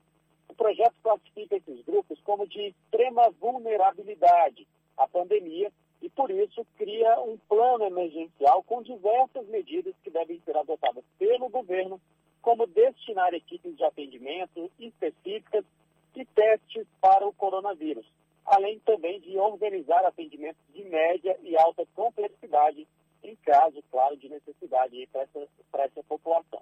No entanto, ao passar pelo crivo da presidência, Bolsonaro vetou diversos trechos do projeto que foi aprovado pelo Congresso. Entre os trechos vetados estão o que obrigava o governo a fornecer leitos hospitalares aos povos em vulnerabilidade e o que exigia o fornecimento de água potável e de materiais de higiene nas aldeias indígenas. Além disso, o presidente retirou da lei a obrigação do governo de facilitar a indígenas e quilombolas o acesso ao auxílio emergencial. Também ficou de fora a exigência da União de fornecer internet e cestas básicas nessas aldeias. Ao justificar os vetos, o governo alegou que todos esses trechos criavam despesas obrigatórias sem indicar o impacto financeiro aí para a União. O Brasil tem hoje ao, ao menos 10 mil indígenas infectados pelo coronavírus e 408 mortes. Os vetos do presidente ainda podem ser revertidos pelo Congresso Nacional. É com vocês, Anistor. Obrigado. Muito obrigada. Olha só, Calil, tem um ouvinte aqui perguntando. Bom dia, gostaria que falasse onde se inscreve para ser voluntário da vacina. A gente tem aqui o, o link, é, o Re- Redcap. Eu vou só ver se aqui por esse vai também. Vamos lá. É o redcap.idor.org. redcap.indoor.org. Você se candidataria? Eu me candidataria. Inclusive, eu estava conversando com meu irmão essa semana. Ele, ah, eu teria medo, vai que dá errado. Eu falei, É rapaz. risco, né, irmão? É, É é o risco. risco, é porque assim, dá errado para você, mas pode Mas salvar cá, a vida de é, milhares, de milhões de pessoas. Coisa ou é, um ou é um voluntário? Não, né? Não, é, vo- não, mas até onde eu sei é voluntário mesmo, não vai receber não, não. não recebe nada por isso. Ajuda Felipe de está custo. dizendo que alguns estados dão ajuda de custo, mas outros não, né? Mas aqui é um formulário de interesse para participação voluntária em projeto de pesquisa clínica aqui em Salvador. Aí tem um questionário com várias perguntas, tem nome completo, aí pergunta aqui, concorda em utilizar métodos contraceptivos efetivos durante todo o segmento do projeto? Aí tem que dizer qual é a atuação, a profissão, se costuma entrar em contato com paciente suspeita ou com diagnóstico confirmado de Covid, enfim, várias perguntas aqui, a idade, né, também, é, se já foi afastado por ter contraído ou por suspeita de ter contraído Covid-19, enfim, são várias perguntas aqui, a pessoa responde e aí passa por uma triagem para ver se de fato ela pode ser voluntária, porque também é importante lembrar que nem todo mundo pode ser voluntário. É verdade. Tem algumas pesquisas, por exemplo, que são feitas com pessoas que nunca tiveram a Covid. Então, se essa pessoa teve Covid, ela já não pode ser voluntária. Vai depender muito, né, do tipo da pesquisa que vai ser feita. É, até porque já foi divulgado que serão três tipos, viu, Calil, de, de vacinas. Nós que serão... entrevistamos hoje uma, a, Aham. a pesquisadora né, da Universidade Sim, Federal da, Ba- ouvindo. da Bahia falando sobre a produção de uma, uma pesquisa que está sendo Aham. feita para uma produção de uma vacina aqui também eh, na Bahia. Pois é. né? Da Então, cepa, da, né, aquela coisa toda que a gente já sabe, né? É isso Agora- aí. E, Calil? Hum. Deixa eu mandar um Vamos- abraço aqui para um grande amigo meu Ah, é, que está ouvindo a gente agora. Grande advogado, doutor Iverson. Doutor Iverson Nunes, que é advogado, meu advogado, gente boa da melhor qualidade. Um dos grandes advogados dessa Bahia. Tá ouvindo a gente. Um abraço, o Iverson. Doutor Iverson, gente um abraço pra você, demais. Iverson. Adriana, tá aí? Vamos lá, então. Adri... De Dia. olho na sociedade. Bom dia, Cris, Calil, ouvintes do Conexão Sociedade. De acordo com o último boletim divulgado pela Secretaria Municipal da Saúde, o bairro de Pernambués já possui 973 casos confirmados da Covid-19. Essa já é a segunda vez que a região passa pelas medidas restritivas estabelecidas pela Prefeitura de Salvador para combater a doença. E apesar do alto índice, moradores afirmam que a população não está contribuindo para a diminuição da taxa. Epicentro da pandemia no estado, a capital baiana possui hoje 38.512 casos confirmados da doença e 19.269 curados. Adriana Planzo para a Rádio Sociedade da Bahia. 24 horas no ar. Aqui você fica sabendo de tudo. De olho na sociedade. Obrigada, viu, Adriana? Olha, bom dia, amigos. Mando um alô para os meus netos Daniel, Lara e Alice. Quem tá mandando um alô aí pros netinhos é Adelice Borges, do Largo do Tanque. Um beijo para você. Bom dia, Calil e Cris. Sou Marisa Leal. Silva, da Cidade Nova. Tô ansiosa para saber sobre o medicamento. Ivermectina. Calil falou, queria comprar... Não, queria comentar sobre esse medicamento. Susto. Não, a gente vai comentar daqui a pouquinho. Vai ter uma entrevista Sobre muito legal. automedicação. É, sobre Não, automedicação. é, não é, nós, nós não estamos falando especificamente sobre a ivermectina. Eu apenas utilizei como exemplo, quando, quando eu estava conversando ainda com Varela no Balanço Geral, de que é, se, se você tiver com problema de verme, ou se você tem piolho, um remédio muito indicado pelos médicos é a ivermectina. Se você chegar agora numa farmácia, você não encontra. Porque você Por quê? sabe, né? A automedicação. Mas você entendeu? sabe por que que não encontra também? Porque muita gente aí tem defendendo que a ivermectina, ela Exato. também, ela é utilizada. e tem médico realmente que está receitando. É, mas assim. Por exemplo, tem uma amiga minha, que não vou dizer o nome, que me passou a receita ontem. Ah, Ela disse aqui, olhe, é, o médico passou para mim, fala em piolho, minha cabeça chega a coça. o médico passou para mim. Eu nunca tive piolho. Por Eu já quê? tive, eu Por que que tinha eu não tive? muito. Por que, que eu não tive? Por quê? Teu cabelo duro. Seu cabelo duro é assim. Cabelo duro de pichain. Meu cabelo é duro. Eu, Meu eu- cabelo é obrigada, duro. Leila. Eu ia o falar meu isso cabelo agora. é duro, duro. Meu cabelo é duro, com muito orgulho. Besteira. Você É sabe qual é o problema? Ah. É, só entrando nesse caso aí da ivermectina, que a- o médico passou, o médico pode passar e a pessoa pode se medicar se o médico passar. O problema é que as pessoas estão usando ivermectina como se fosse água para matar a sede. E não é assim, porque todo medicamento, quando ele é tomado de forma é, irregular e incorreta, ele pode ter um efeito contrário no seu organismo, porque existem medicamentos que têm efeitos colaterais. A gente sabe que se você toma um medicamento, muitas vezes ele pode até perder o efeito, porque o seu organismo fica, é, não sei se a palavra correta seria imune, né, a- ao efeito dele, mas a- ele perde totalmente as substâncias, não, os princípios ativos. Então, assim, se ele perde o princípio ativo no seu organismo, não adianta você tomar. Então, por isso que a automedicação é tão perigosa e a gente vai conversar sobre isso daqui a pouquinho com uma especialista, viu, sobre este assunto. Mas vamos lá, ó, Calil. É feio dizer que meu cabelo é duro, é? É porque não é o correto. Por quê? Dizem que o correto é falar. Felipe Oliveira. Eu não sei porque. O meu Felipe é- Oliveira pode explicar melhor sobre isso. O que que não? Ah, não. Vocês estão de Não? brincadeira. É sério isso, gente? Não, não quer? Então não. É sério isso, é? Vamos mudar de assunto. É sério mesmo? Mudar de assunto por quê? Não, se agora- você quiser, você fala porque do o que meu você quiser, é o seu cabelo é cabelo. duro. é o seu cabelo. Então, eu não posso me meter, eu não posso entrar nessa discussão, porque, como diria a Glória, não sou capaz de de opinar. brincadeira, né? Eu não sou capaz de opinar. não é possível. Felipe. Bom dia, Calil. Bom dia, Bom Cris, dia. novamente. Ele é capaz de opinar. Eu acredito que o problema, o grande problema desse termo aí é que muito, durante muitos anos foi utilizado para é, criticar, né? Era uma ofensa para se referir às outras pessoas. Mas dessa forma que você está usando para se referir ao seu, Não vai de pessoa. meu cabelo, É. meu cabelo é duro, meu cabelo é duro, meu cabelo é crespo, duro, duro, duro. Mas que muita gente usou Hein? isso durante muito Mexe tempo. pra- não, o vento bate e fica parado. É melhor, ó, é melhor É, o seu cabelo duro do que a cabeça dura de muita gente Pois que é. não entra nada, Só viu? A gente entendi fala, a pessoa fica nada, ali é. batendo cabeça e não entra nada. Mas, ó, agora a gente vai falar de uma coisa muito importante. viu, Calil, que são as rádios solidárias. A gente sempre vem trazendo isso em todos os programas. Por que, que é importante falar sobre isso?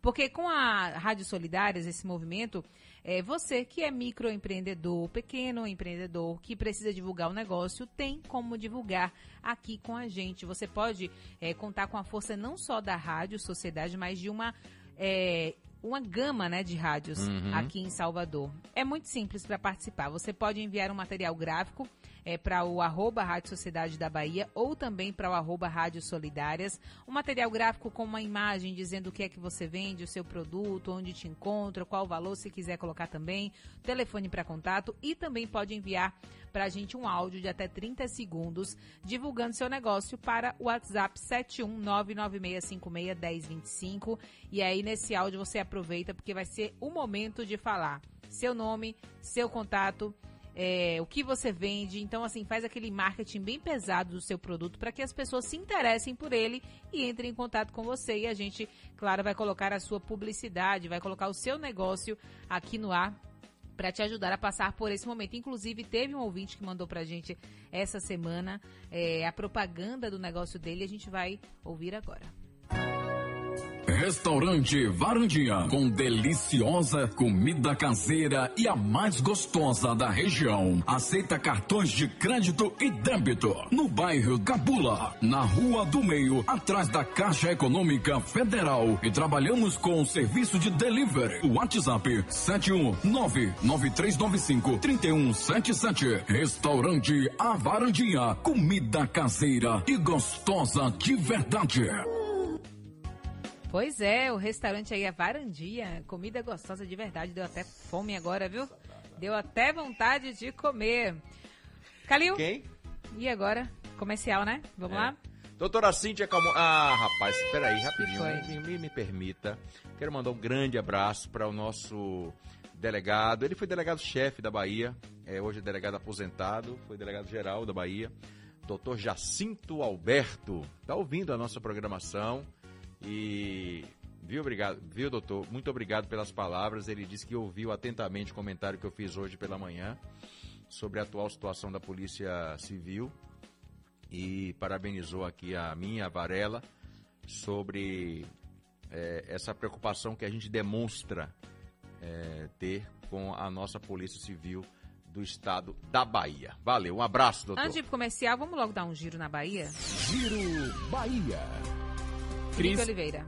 Cris Calil, entre 2019 e 2020, o número de casos confirmados de chikungunya na Bahia aumentou em 434%. De acordo com a Secretaria da Saúde da Bahia, entre dezembro de 2018 e junho de 2019 foram registrados pouco mais de 4 mil casos. Já entre dezembro de 2019 e 2 de junho de 2020 foram registrados mais de 23 mil casos.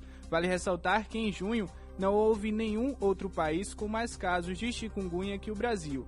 Dentre os mais de 40 mil casos no país, no Brasil, a maioria está na Bahia. De acordo com o Ministério da Saúde, 41% das notificações foram registradas em nosso estado. Felipe Oliveira para a Rádio Sociedade da Bahia.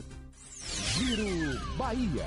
Oferecimento: Governo do Estado. A Bahia contra o coronavírus. É isso aí, agora vamos lá. Chegou o momento que a gente tanto esperava e que muitos ouvintes estavam já aqui nos cobrando, né? Porque assim é difícil, viu, Calil?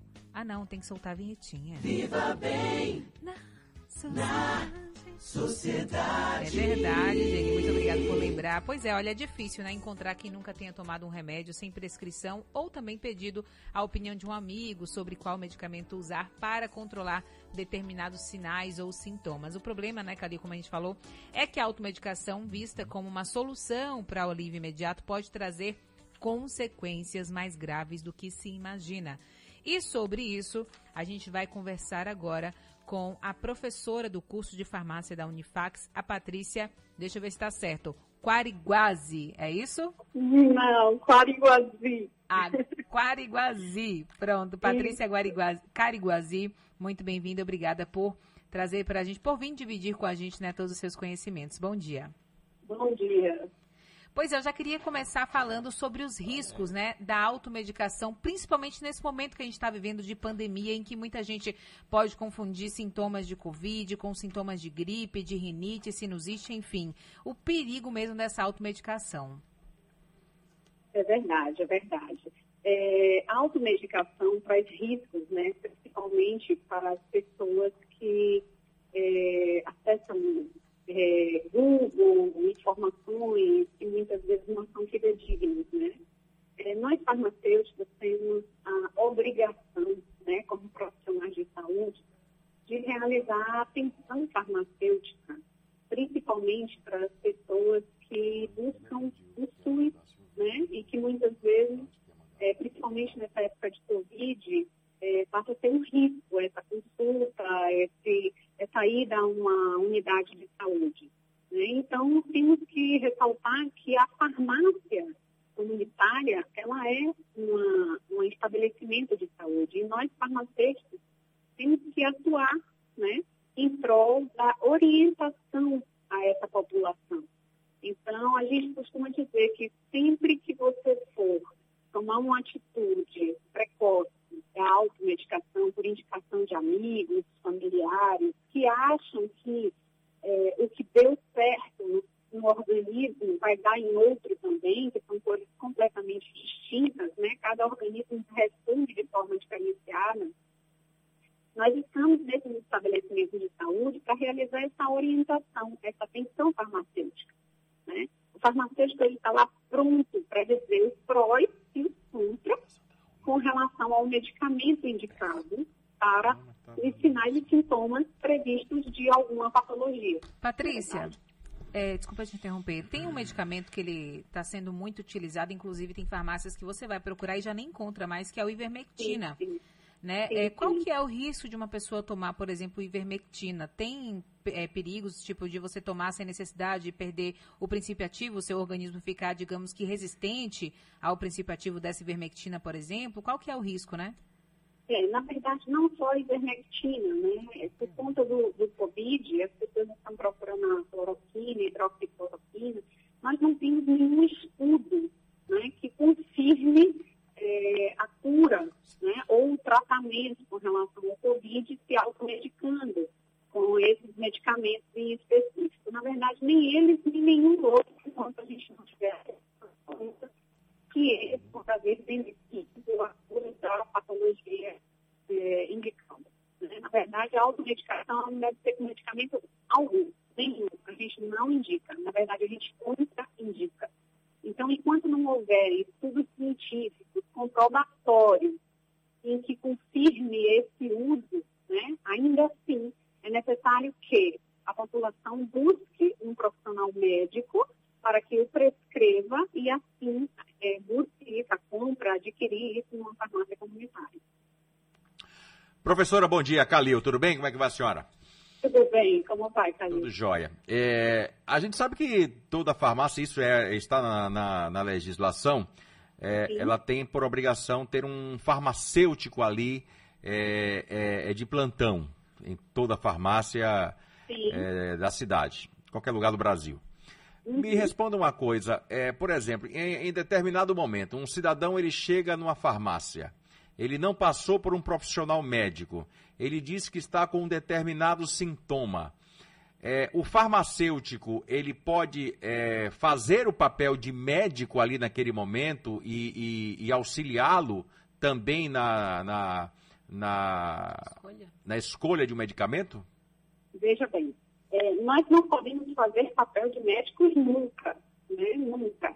Por mais que essa pessoa nos traga sinais e sintomas, o farmacêutico, é, além dele estar por lei, obrigado a estar permanentemente dentro de um estabelecimento de saúde como a farmácia, nós temos duas leis, a 585 e a 586, onde nos respalda, é, através de uma pós-graduação, uma especialização do farmacêutico clínico. Nós não fechamos diagnóstico, mas nós, através dos sinais e sintomas, podemos indicar um profissional em específico para esse paciente ou esse, essa população em busca dessa resposta, tá?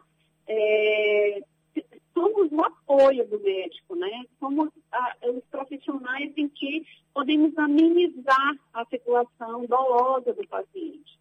Inclusive, nós podemos prescrever, não tarja vermelha ainda, nem tarja preta, mas todos os MIPs, que são medicamentos isentos de prescrição, e que, inclusive, são, eh, fazem parte de uma porcentagem bastante alta, onde as pessoas se automedicam quando vão até a farmácia, né? achando que não trazem nenhum tipo de reação, nenhum efeito colateral, e muitas vezes sim traz prejuízo para a população. É, Patrícia, sobre os MIPs, inclusive eu tinha separado aqui até uma pergunta, né? Porque a gente sabe que os MIPs, os MIPs ficam ali expostos nas prateleiras, né? Que são os analgésicos, é, enfim, temos também acesso até anti-inflamatórios, né? Que não são necessários receitas, né, para poder, é, não é necessário ter uma prescrição médica para poder você comprar.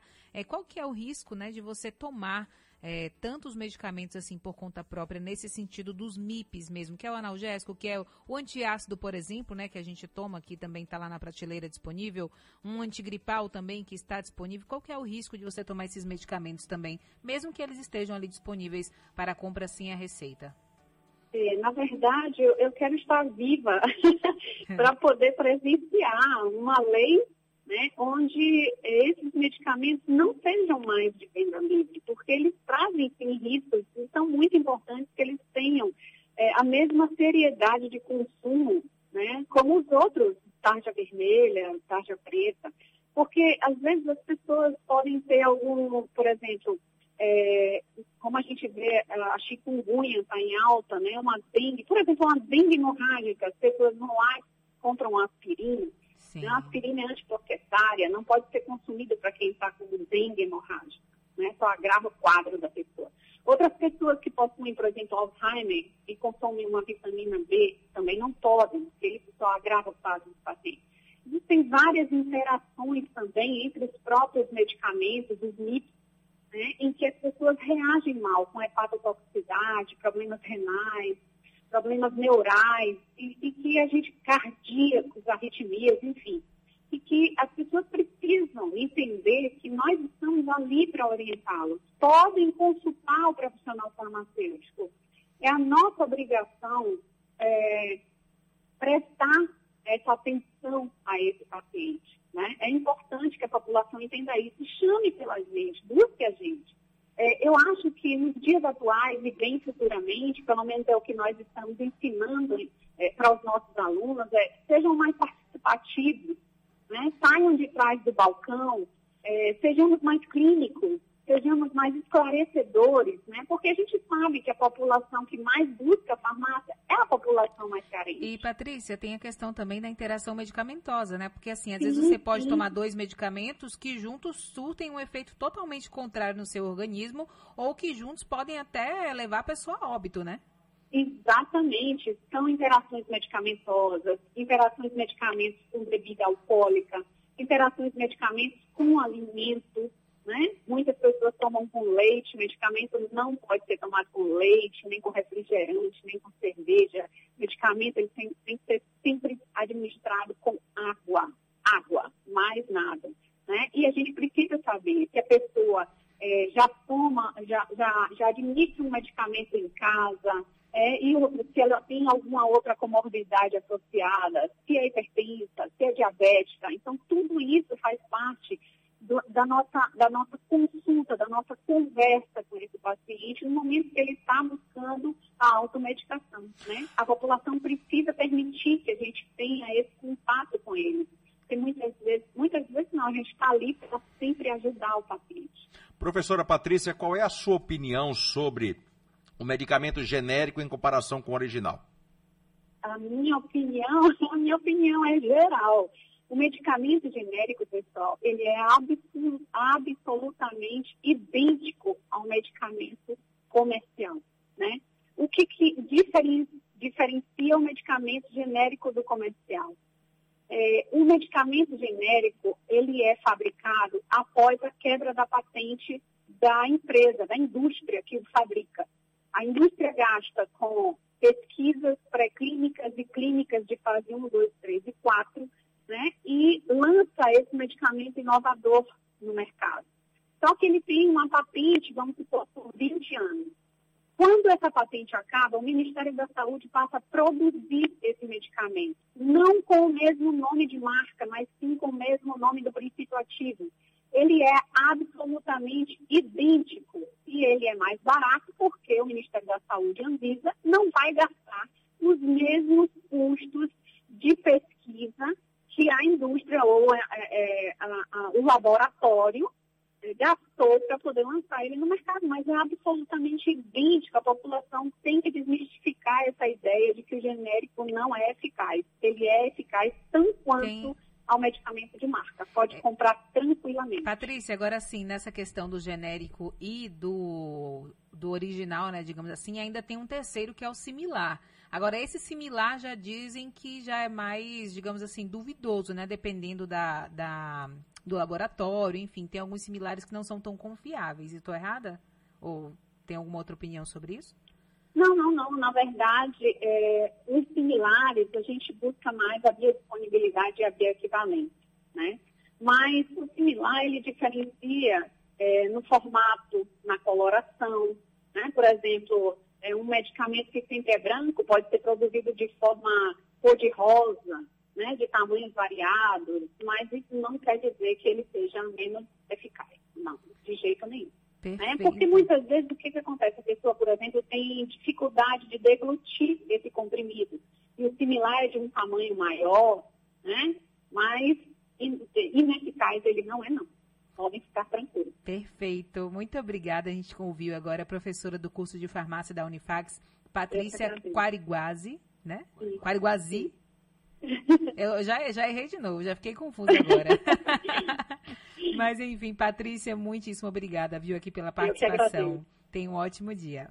Obrigada. Tchau, tchau. Pois é, menino, tá vendo aí o perigo? Interação medicamentosa. Ca- é, teve gente ali que disse que tomou um medicamento, misturou com um negócio, deu um piriri danado, viu? Ficou sobrando uma semana.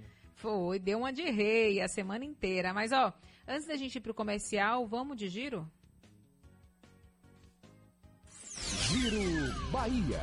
Eucimar Pondé traz aí de Feira de Santana, feira que atingiu o pico da epidemia, segundo aí a coordenadora do comitê. Vamos ouvir.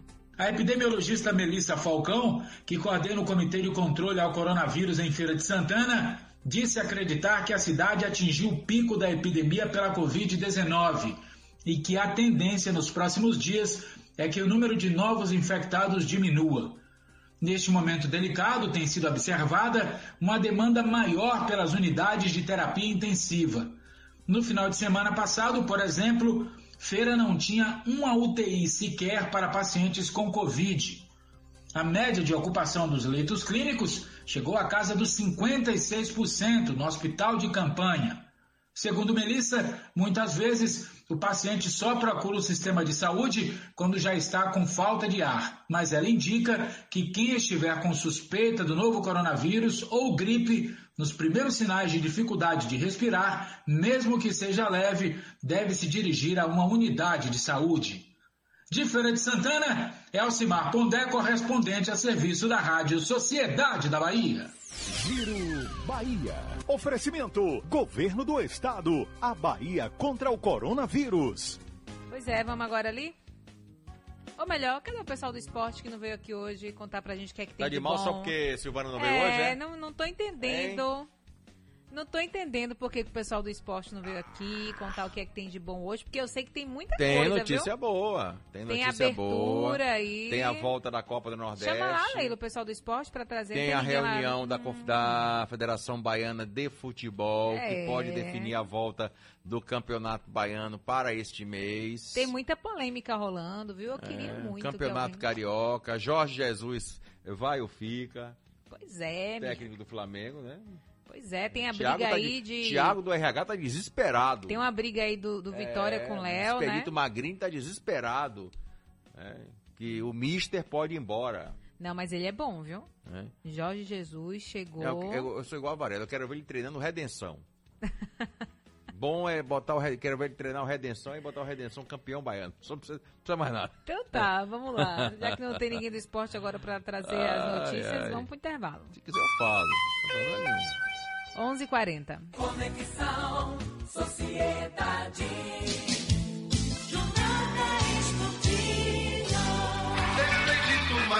Te contei não, alô galera. Bola volta a rolar no seu rádio nesta sexta-feira, a partir das 4h45, tem Campeonato Espanhol, Real Madrid e Alavés, com Fabrício Cunha, Marcos Valença, Cássio Cardoso e a participação especial de Raimundo Varela. Não esqueça, sexta, a partir das 4h45, Campeonato Espanhol, aqui na Sociedade. Oferecimento Coronavírus. Isola. A Pitu convoca toda a sua nação pituzeira para se cuidar. Governo do Estado. A Bahia contra o coronavírus. Olha lá o mosquito da dengue, ó. Tá achando que vai se criar aqui. Tem água parada aqui não, papá. Se depender de mim, você morre seco. Dê um zig no mosquito da dengue e espante também doenças como zika e chikungunya. Evite qualquer acúmulo de água parada. Tome cuidado com pneus, vasos, lixeiras, calhas, lajes e garrafas. Fique atento aos principais sintomas, que são febre e dores no corpo. Dei um zig no mosquito. Todos juntos no combate ao mosquito da dengue. Governo do Estado. Bahia. Coronavírus. Isola. A Pitu está convocando toda a sua nação pituzeira para evitar aglomerações e se cuidar. Contamos com você.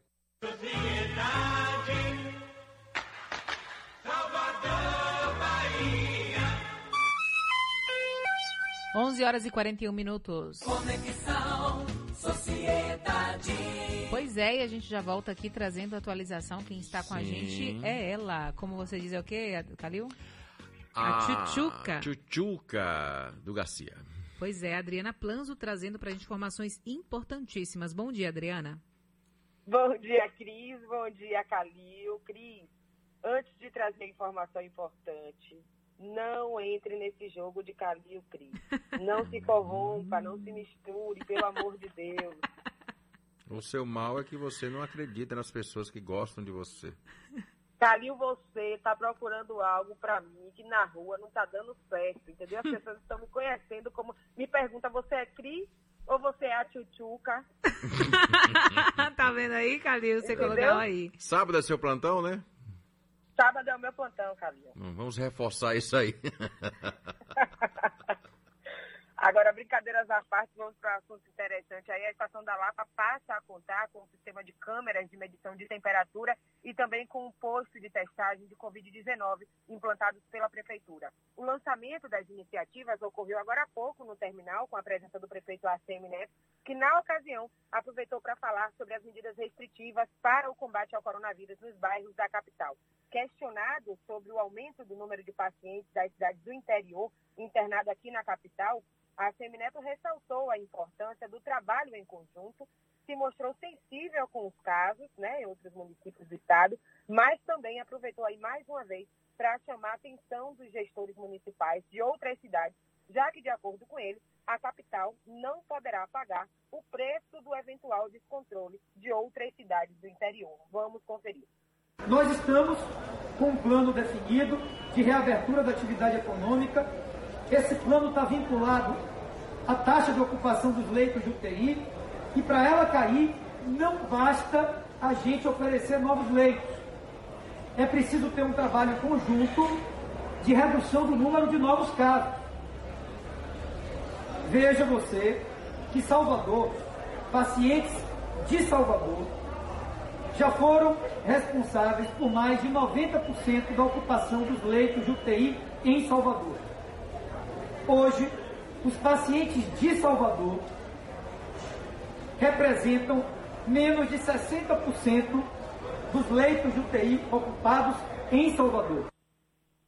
Então, Calil Mascris, essa foi uma informação, foi um questionamento que eu fiz a ele, né, de acordo com a entrevista que o secretário Fábio Vilas Boas deu aí ontem para o Balanço Geral, quando Calil questionou, falando sobre os índices né, de internamento aqui das pessoas que vêm da cidade do interior, e que ele afirmou que se Salvador, se, se o governo do estado concede o maior número de leitos para a capital, seria então né, comum né, que as pessoas das outras cidades venham para aqui. Mas essa daí foi a resposta que o prefeito ACM Neto deu em coletiva, aí respondendo ao que ontem foi aí questionado por Calil ao eh, o secretário estadual de saúde, Fábio Vilas Boas. Conforme o prefeito bem citou, o número de pacientes de Salvador ocupando os leitos da capital é menor do que os da, das cidades do interior, né? Um cenário diferente, como ele fala. Se fosse, se hoje a gente fosse estudar o protocolo já adotado, pegando como gancho o que eles estabeleceram, que seria aí 75% em cinco dias, Salvador já está abaixo disso. Então hoje a gente tem um número superior a 75, mas be- vale ressaltar que esse número é maior por conta dos internamentos que vêm aí de pessoas que vêm da cidade do interior para a capital. Sobre a retomada das aulas, um outro assunto polêmico na capital, Neto falou também. Vamos conferir. Nós temos um protocolo específico para a volta às aulas, que eu diria a você já está desenhado, mas ainda não temos perspectiva de retorno. É claro que o objetivo da Prefeitura é impedir que o ano letivo de 2020 seja jogado no lixo. A gente quer aproveitar o ano letivo de 2020. Tenho feito reuniões permanentes com o secretário Barral, Inclusive, estamos conversando com técnicos especializados em educação do Brasil todo. O protocolo, como eu te disse, está desenhado, mas a gente não pode apresentar agora porque isso geraria expectativa de retorno a curto prazo que não existe. Neto terminou o discurso anunciando que foram prorrogados por mais sete dias as medidas mais restritivas estabelecidas pela gestão municipal nos bairros de Pernambués, São Cristóvão, no Cabula, Beirut Tancredo Neves, que ele enfatizou e que já é pela quinta semana que o Beirut Tancredo Neves tem aí essa medida prorrogada por mais sete dias, né, o que vem preocupando a prefeitura, e também o centro da cidade. Já os bairros de Imbuí e Santa Cruz, as medidas foram concluídas e os bairros de Nordeste de Amaralina e Liberdade passam a integrar a lista de restrições a partir de sexta-feira. Cris Calil com vocês. Obrigado, obrigado. Pois é, e é isso, né? Vamos esperar aí os próximos capítulos para saber se vamos ter É reaberturas ou aquilo não. que a gente. Não, que vai ter a reabertura, ela vai. Quando vai ser só, né? Agora, falta a data é que a gente ainda tem uma interrogação que pode ser pequena, pode ser média e pode ser grande. É. Tudo vai depender, como, como a gente está sempre falando, né? Do vírus. É, e da gente, né? É, o vírus é que vai determinar se você quer abrir logo. Calil, vamos Sim. aqui para nossa rodada de destaque. Você tá aí Vamos com. lá, tô aqui. Cadê? Tá todo. Bagunçou tudo aí, não foi? Enfim. Planquel trouxe para você a, a folha. Trouxe, mas eu não sei onde está. Vou começar então, viu? Olha, o volume de vendas no varejo teve alta de 13,9% em maio frente ao mês anterior. Apesar do aumento, o resultado não foi suficiente para recuperar os tombos registrados em março e abril, que refletiram os efeitos da pandemia de Covid-19. Nome do novo ministro da Educação pode ser anunciado ainda nesta quarta-feira. O presidente Jair Bolsonaro disse que o novo favorito para assumir a pasta é de São Paulo, mas que não iria revelar o nome para evitar que o currículo do escolhido fosse checado. É, e muitos já foram, né? E olha, os casos de Covid-19 cresceram até 200%, 200% em cidades com tradição de São João aqui na Bahia. O maior crescimento foi de 200 em Mucugê. Já em números absolutos, a maior alta é em Santo Antônio de Jesus, que foi de 253, é, de 253 casos para 571.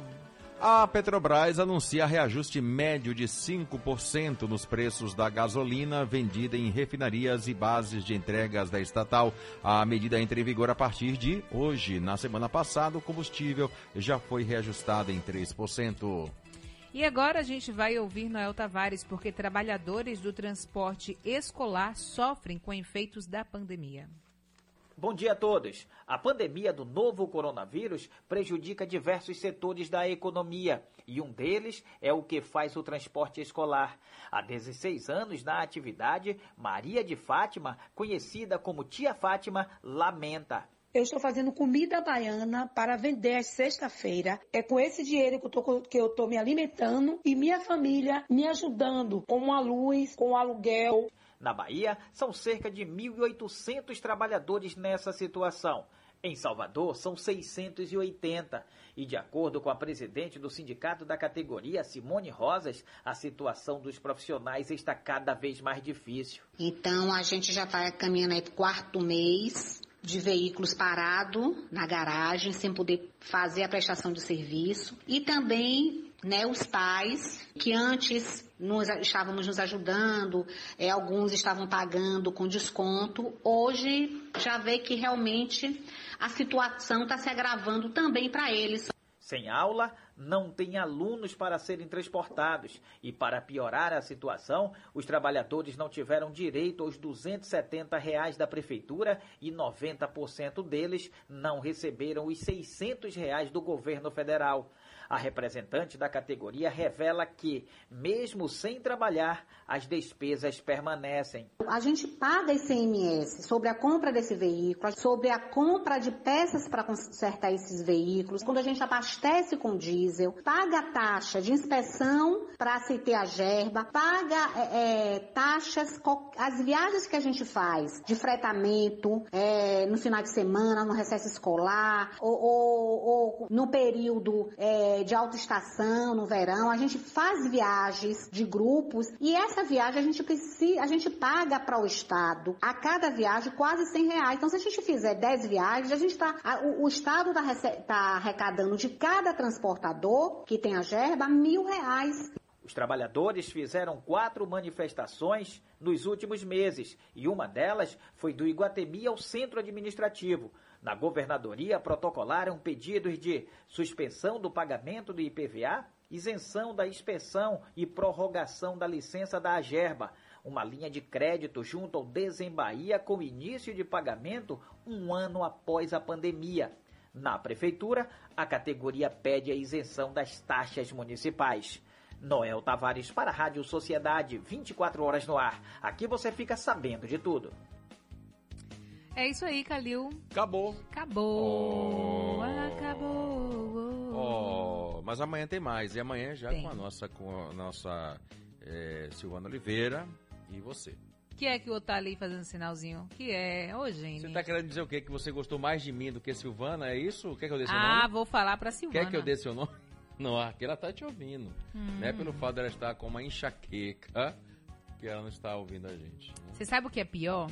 É que a gente vai finalizando aqui. Aí vem um ser humaninho de Deus, Mira, de Barra de Jacuípe, linda, maravilhosa, que mandou um prato com um peixe maravilhoso, grão de bico. Olha pra isso, Está acompanhando, grão de bico, o grão de pico com arrozinho. Com arroz e aquele ali em cima é o que? Pimentão? Pimenta vermelha? Não, ali é uma cenoura ralada. Uma cenourinha ralada. É, né? tá ruim não, viu? Chama que eu vou, viu, Mira? Miriam. Me chama que eu vou. Miriam, de Barra de Jacuípe, eu vou fácil. bom dia para você, bom dia para você também que está nos ouvindo além da Miriam. Muita gente está ouvindo. Eu vou ali. Vou Vai lá comer agora, né? agora, vou dar uma sobrevoada em Salvador, saber como é que anda aqui a cidade de Salvador, porque eu vou estar no balanço geral da TV agora, tá? É isso aí, Calil. Bom dia para você, dia. viu? Foi bom estar com bom estar com Também você. Também adorei. E a gente combinando os de vermelho, estamos super em é, sintonia. Hoje Vermelho, vermelho, vermelho. Não tem uma música que fala tem, assim? Eu não sei qual é a música. É, deixa lá, deixa lá essa música, viu? senão já é demais para o meu bico. Um ótimo dia para você, um ótimo Bom dia para você dia. também que está na nossa sintonia. Estou igual português, botou na caneta Vem agora aí, é, agora o Esporte é. Mais com Pedro Centosé, Expedito Magrinho, eu não sei mais quem está lá hoje ainda, então, mas por enquanto eu só sei que e já chegaram aí a equipe, é isso aí, a equipe Continue então aí ligadinho com a gente para acompanhar as informações, as notícias mais quentes do esporte na Bahia, no Brasil e no mundo. Como eu sempre finalizo aqui, saúde e paz para todos nós.